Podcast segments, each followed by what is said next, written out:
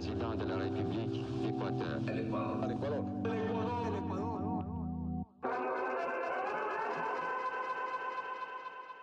Hola, hola, bienvenidos a este primer episodio de La Historia con Wi-Fi. Les saluda Johnny Manrique y estoy aquí con mi compañero Leonardo Waldo. Hola, bienvenidos a este podcast. Buenas tardes buenos días. o buenas noches. Bueno, estaremos hablando sobre los eventos históricos del Ecuador y qué habría pasado en la actualidad con todas estas facilidades de redes sociales, nuevas tendencias, etcétera, etcétera. Para hablar del día de hoy tendremos eh, un tema muy especial con un personaje muy especial que en su momento fue polémica. Creo que si vivieran en la actualidad sería un eje de polémica como, estos, como cualquier político que está en el, en el foco de la opinión pública. El día de hoy vamos a hablar de Gabriel García Moreno. Epa, Epa. epa, fuertes declaraciones. De todas maneras, no nos vamos a convertir, no nos vamos a convertir en tu profesor de historia. Estamos para decirte qué sensaciones habría despertado todas estas leyes, actos y probables ejecuciones que desarrolló Gabriel García Moreno en su vida. Eh, para introducir un poco a Gabriel García Moreno, fue el presidente número 12 en la historia del Ecuador, lo cual es muchos presidentes para la época en la que él se posiciona, es decir, Ecuador es una república desde 1830, como podrán saber, y él en 1859 ya era el número 12. Quiere decir que cada presidente dura tres años o menos de manera global. O sea, muy parecido a lo que pasa ahora. Sí. o pasó ahora. Ok. Eh, según lo que hemos investigado, fue hijo de un padre español y madre guayaquileña. Eran re católicos. ¿Por qué eran tan católicos en la época? porque creo que eso es la herencia de, de haber sido parte de estas colonias españolas, creo yo. El catolicismo arraigó, vino a dominar al continente y creo que hasta el momento, hasta la actualidad, esto sigue pasando. Tenemos catolicismo, respiramos catolicismo. Una casa donde no hay un, una figura católica me parece que es poco común.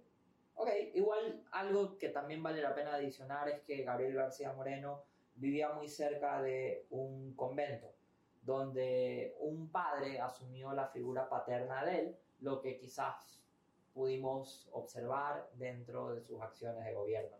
Pero ¿qué pasó en el gobierno de Gabriel García Moreno que lo pintan como uno de los personajes más terroríficos de toda la historia del Ecuador? García Moreno, a ver, García Moreno era un tipo de ultraderecha, era, no sé con qué líder tú podrías comparar a García Moreno en la actualidad, alguien de ultraderecha. Bolsonaro quizás. Uf, Bolsonaro, se me viene, eh, tienes razón, Bolsonaro es extrema derecha o la gente del Vox, me parece que se llama, Ya, el Partido España, España. sí. Ok. Eh, ¿Pero qué, qué hizo? ¿Qué, ¿Qué hizo García Moreno que podemos decir, wow, qué relevante o qué pesado? Pues bueno, García Moreno, eh, su principal obra fue la Carta Negra, que así es como se apodó la Constitución que se formula en 1869, que era un poco muy de dictador, por así decirlo.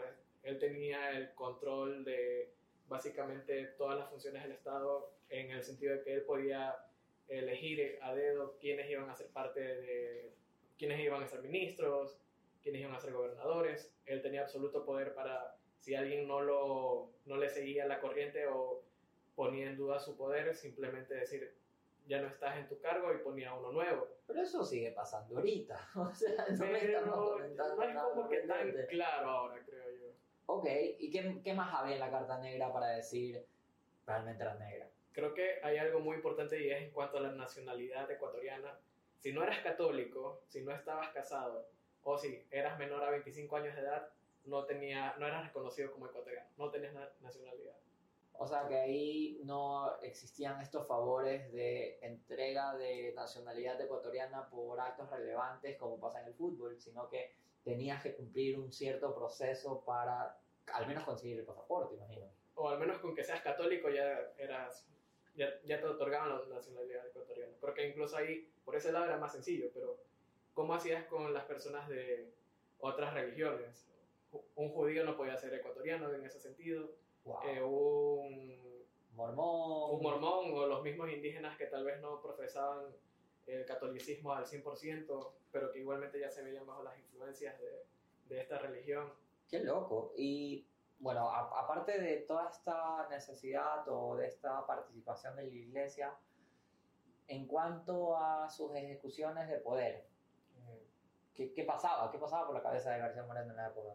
Bueno, él le encantaba, como toda persona o presidente o mandatario de ultraderecha, era, le gustaba censurar o tal vez ese era su mayor plan para silenciar a los detractores, era amenazarlos, exiliarlos. ¿Cómo, a ver, ¿cómo podrías pensar hoy una dictadura así?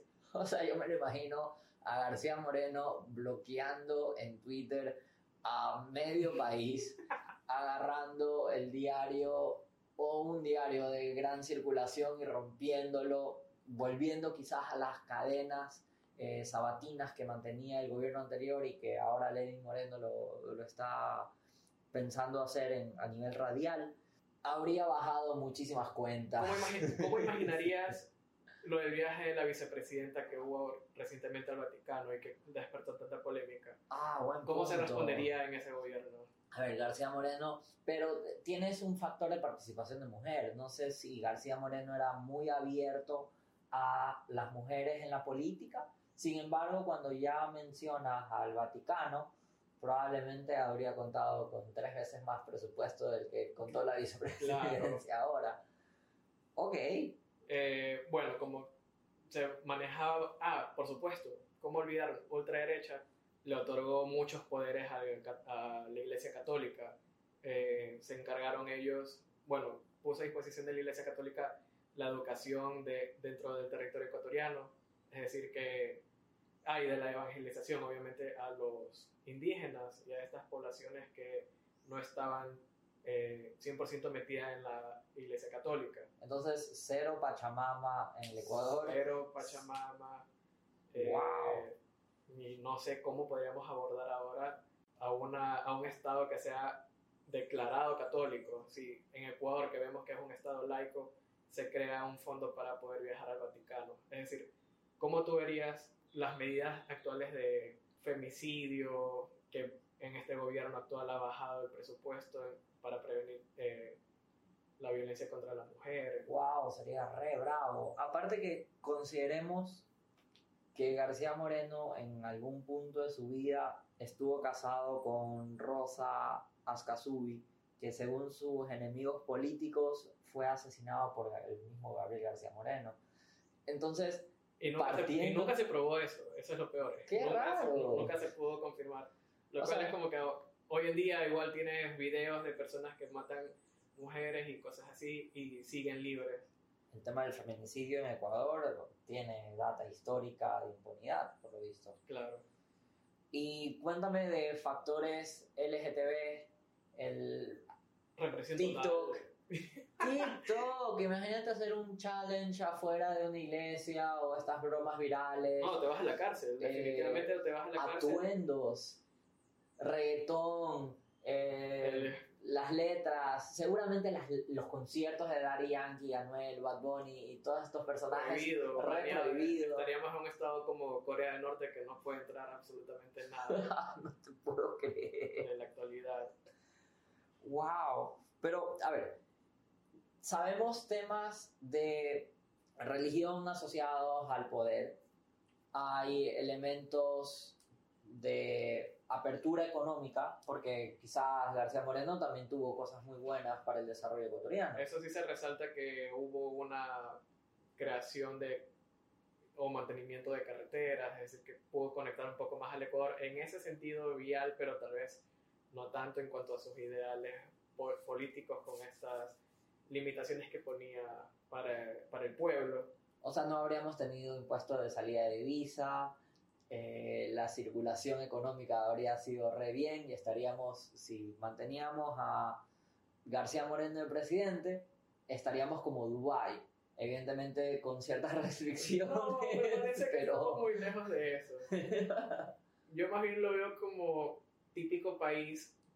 A ver, un gobierno actual de ultraderecha es Brasil con Bolsonaro. Ajá. Imaginemos cómo hubiera, se hubiera manejado la situación del coronavirus con García Moreno. Ah, wow. Porque, por ejemplo, Brasil asimismo ponía, ha puesto por encima la economía por sobre la salud de, del pueblo y mira cuántos muertos hay, ya llevan como 250 mil hasta la última vez que, que revisamos, porque se piensa en esto de la economía, la economía y la economía.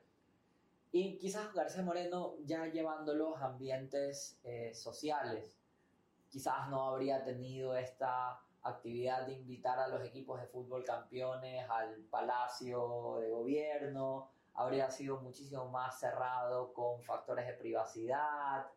Buen punto, porque no hay mucho registro de, al menos ahorita que mencionas el deporte, no, no hay nociones de cómo era, qué deporte se practicaba en el momento en Ecuador o si el gobierno incentivaba a, a, al, al, pueblo a usar, a, a practicar deportes. O sea, Carapaz no habría sido condecorado. El, el, fútbol recién se estaba inventando con todas las reglas en Inglaterra en esa época, entonces wow. no sé cómo hubiera sido en ese momento. Y en cuanto a, a, tiempo, ¿cuánto tiempo estuvo Gabriel García Moreno en el poder? Porque es como tener un ex así, persevero. A ver, él estuvo desde 1859 hasta 1865 su primer mandato pero de ahí él deja todo armadito, deja al, al presidente del siguiente periodo colocado. ¿Cuál fue el, el siguiente presidente? O quizás García Moreno tenía pensado seguir más tiempo. Claro, porque él vuelve después de cuatro años. 1869 vuelve al poder y él con esta carta negra, por cierto, eh, él alarga el periodo de mandato de los funcionarios públicos de cuatro años a seis años. O sea, espérate, espérate. Pausa. Tenemos que tener una pausa. Entonces nosotros habríamos tenido Lenin Moreno hasta el 2023. 2023. Habríamos tenido Jaime Nebot durante 50 años, quizás en el, en el poder, no tanto 50, pero 40. Claro, Correa, ¿cuánto tiempo? Correa habría estado 18 14, años, pero son tres periodos. Entre claro, pero uno lo corta porque... Claro, Ajá. pero... Y, y, y, bueno, ya, suficiente por García Moreno. ¿Qué pasó finalmente con él? ¿Cuál, cuál fue su final? ¿Qué, qué pasó con él? Bueno, García Moreno, eh, por lo que sea, despertaba pasiones y despertaba odios. Y no me imagino por qué. Porque habrá sido. Un grupo de detractores, entre los que se encontraba eh, su mayor, ¿cómo decirlo? Rival, enemigo. Enemigo, archienemigo, recontra muy enemigo. Eh, Rayo. ¿Rayo qué? O sea, desde esa época teníamos nombres raros o nombres llamativos. Pero era un apellido Rayo, ¿no? ah, era no era nombre. No. ¿Ya? Faustino. Faustino Rayo. Faustino Rayo, junto con Roberto Andrade, Manuel Cornejo, Abelardo Moncayo, Manuel Polanco. Eh, un grupo de detractores muy fuertes, aparte de la intelectualidad del momento en Ecuador, la gente de letras que lo odiaba a García Moreno porque por lo que sea, no le gustaba mucho tener enemigos o tener a personas que lo cuestionaran, que lo detracten. Entonces, que se exiliaron, se fueron del país. Hubo algunos que, que, se exiliaron. Agarro este... mis cuatro maletas y me voy para el Perú. este grupo de, de, personas que, que te acabo de mencionar, con Faustino Rayo en la cabeza, se ponen a planificar cómo asesinar a García Moreno. O sea, asesin querían asesinar al presidente. Y a la final lo hicieron. ¿Qué? Lo, ¿Ya? lo matan a machetazos afuera del palacio de el que ahora es para Palacio de Carondelet. Ya. Eh, así, a vista y paciencia de todo el mundo. No tenía guardaespaldas García Moreno. No tenía guardaespaldas. Se dice que ese día él había ido a comer donde la familia. Ya. Eh, después pasó por la iglesia porque, por lo que sea, era muy católico. Entonces pasa por la iglesia, reza y a lo que va a ingresar al palacio de gobierno lo asesinan eh, a machetazos, eh, hubo disparos por parte de, de Roberto Andrade también. Eh, y ya cuando la guardia del palacio se da cuenta que algo está pasando fuera del palacio y se dan cuenta que están asesinando a, a su presidente, a García Moreno, van y le disparan a Faustino Rayo, que era el único que quedaba todavía en la escena, porque tenía tanto, su odio era tal para con García Moreno que siguió cayendo las machetazos incluso cuando el resto del grupo se dio a la fuga ya. Wow. Entonces Faustino Rayo es asesinado en la escena. García Moreno seguía vivo a pesar de los machetazos, pero creo que duró con vida una hora y pico más hasta que ya finalmente falleció. Hay este rumor, asociado a la muerte de García Moreno que él se lanza una frase antes de que muera y en todo este proceso de los machetazos. Dios no muere. Hay algo relacionado con muere maldito o muere tirano. Eso le, eso le gritaban los, este grupo de detractores que había planificado su muerte y él en medio de, mientras que agonizaba, él decía o balbuceaba, Dios no muere. Wow. Lo cual, ¿tú crees que él mismo se autoproclamaba como Dios? No sé, o sea, a Messi le dicen que es el Dios y te imaginas un presidente con tantos poderes, sin duda alguna llegó a ser. Pero tan odiado también. No sé, no le puedes caer bien a todo el mundo. ¿Cómo crees que se habría manejado la muerte de García Moreno en redes sociales hoy en día?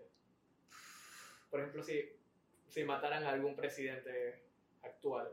Yo creo que la muerte de John F. Kennedy, por ejemplo, sacudió a nivel global, pero la velocidad de la información hoy en día es tal que ya tendríamos los videos. Tenemos los videos de la gente matando a... Exactamente, los videos de García Moreno sufriendo los machetazos, de Faustino Rayo, la ministra o el ministro de gobierno buscando a los asesinos y probablemente la OEA queriendo intervenir. Pero y con tanta censura que él manejaba con su gobierno, ¿tú no crees que al momento hubieran empezado a, o se hubieran caído las plataformas de las redes sociales? No creo, porque igual el presidente estaba muerto y al final del día, no sé si con García Moreno tendríamos WhatsApp sin embargo, la facilidad que hoy tenemos de tomar una fotografía y compartirla, asociada a la muerte y a los sistemas de restricción que mantenía él, habría sido uno de los principales canales. Y de lo que me cuentan, cuando Franco murió, hubo un estallido en España. Quizás habría sido una fiesta gigantesca, muy parecida a la que sucedió cuando el Nine metió el gol contra Uruguay y todo el mundo se fue a Víctor. No me imagino si la Víctor habría estado llena con el asesinato de García Moreno, pero es una fuerte posibilidad. Sí, pero a la vez tenemos hasta el momento la herencia del catolicismo. ¿No crees que hubiera sido también mal visto por parte del pueblo que mataran a un presidente que a la final se preocupaba por proferir la palabra del bien, como se lo suele decir a la Totalmente, totalmente. Quizás ciertos grupos se habrían sublevado, imagínate un grupo indígena que fue forzado, que le quitaron muchas acciones, que les quitaron tierras seguramente, pero a nivel juventud, yo me recontra imagino stories, celebraciones, publicaciones, algarabía, si con todo, todo este tema del COVID la gente se seguía reuniendo, haciendo fiestas escondidos, yéndose a Los Beach y a Montañita. No sé si Montañita sería un destino. Montañita ni siquiera habría existido. Solo sería. Con, habría sido bautizado como la tierra del pecado y Gabriel García Moreno habría estado re en contra de él. Aunque capaz que lo hubiera invertido más para. Está esa iglesia de Olón ahí a un toque. Quién sabe si hubiera sido una zona turística más apoyada económicamente. Es verdad. La verdad que Gabriel García Moreno nos deja muchas lecciones de qué polos ha tenido este país, qué avances en aspectos culturales, porque el reconocimiento de eh, su manejo económico ha sido altísima y muchas veces reconocido. Sin embargo, en la parte social, como mencionas, deja muchas cosas. Wow. Bueno, creo que es todo. ¿Tienes algo más que quisieras compartir de Gabriel García Moreno? Porque en serio me daría terror tener un presidente en el cual nos baje o nos restrinja o nos elimine plataformas. ¿Tú ves un futuro cercano con un presidente así? Porque obviamente no se van a pintar de esa manera en, en época de elecciones, pero ya cuando tome el mandato. No lo sé, no lo sé, lo veo, tendremos que verlo ahora en febrero, que vamos a tener nuevas elecciones, sin embargo, al final del día los extremos nunca son buenos y en Ecuador hay más de 17 millones de personas que tienen diferentes ideologías, que tienen diferentes creencias y tienen diferentes ambiciones. Lo importante es que consigamos a alguien o que encontremos a alguien o aprendamos de la historia para no regresar a aquello. Muy, muy buena frase. Lo vamos a intentar. Bueno, creo que eso es todo. Gabriel García Moreno nos deja muchísimas lecciones, haciendo una recapitulación un extremismo considerable al clero, Una opresión a sus opositores inimaginable. una apertura económica. Por un lado, sí, por un lado positivo la apertura económica, pero a costa de qué? De- Conectó todo el país. pero cómo los conectas y a la final los tienes tan oprimidos que solo los intelectuales podían, entre comillas, opinar y aún así eran censurados, eran exiliados. Ya, pero no tendríamos deuda externa ahorita, ni el Fondo Monetario Internacional estaría con nosotros. Yo creo que sí, creo que siempre se buscan los políticos la forma de seguirnos endeudando, porque al final dejan sus tereques aquí y, y se no dejan esas malas herencias, creo yo. Bueno, no lo sé. Sin embargo, Gabriel García Moreno forma parte de la historia ecuatoriana con muchas acciones relacionadas a su nueva constitución, amplificación de poderes, apertura económica y sobre todo limitaciones en cuanto a creencias religiosas, libertad de derechos e inclusive emprendimientos. Habrán, habrán emprendimientos los cuales jamás habrían podido nacer con, con Gabriel García Moreno. Bueno, creo que eso es todo. Yo también creo que eso es todo. Ecuador, nos vemos próximamente para una nueva jornada histórica en la que nos podemos ir de Remember para que este tipo de curiosidades, este tipo de personajes o acciones memorables no queden en el olvido. Y Y no volvamos a cometer los mismos errores, creo yo también. sí, o palpar cómo habría sido tomado por la sociedad que hoy tenemos. Claro. Este ha sido Johnny Manrique quien les habla Este ha sido Leonardo Waldo. y Muchas nos vemos gracias. en la próxima ocasión de La Historia con Wi-Fi.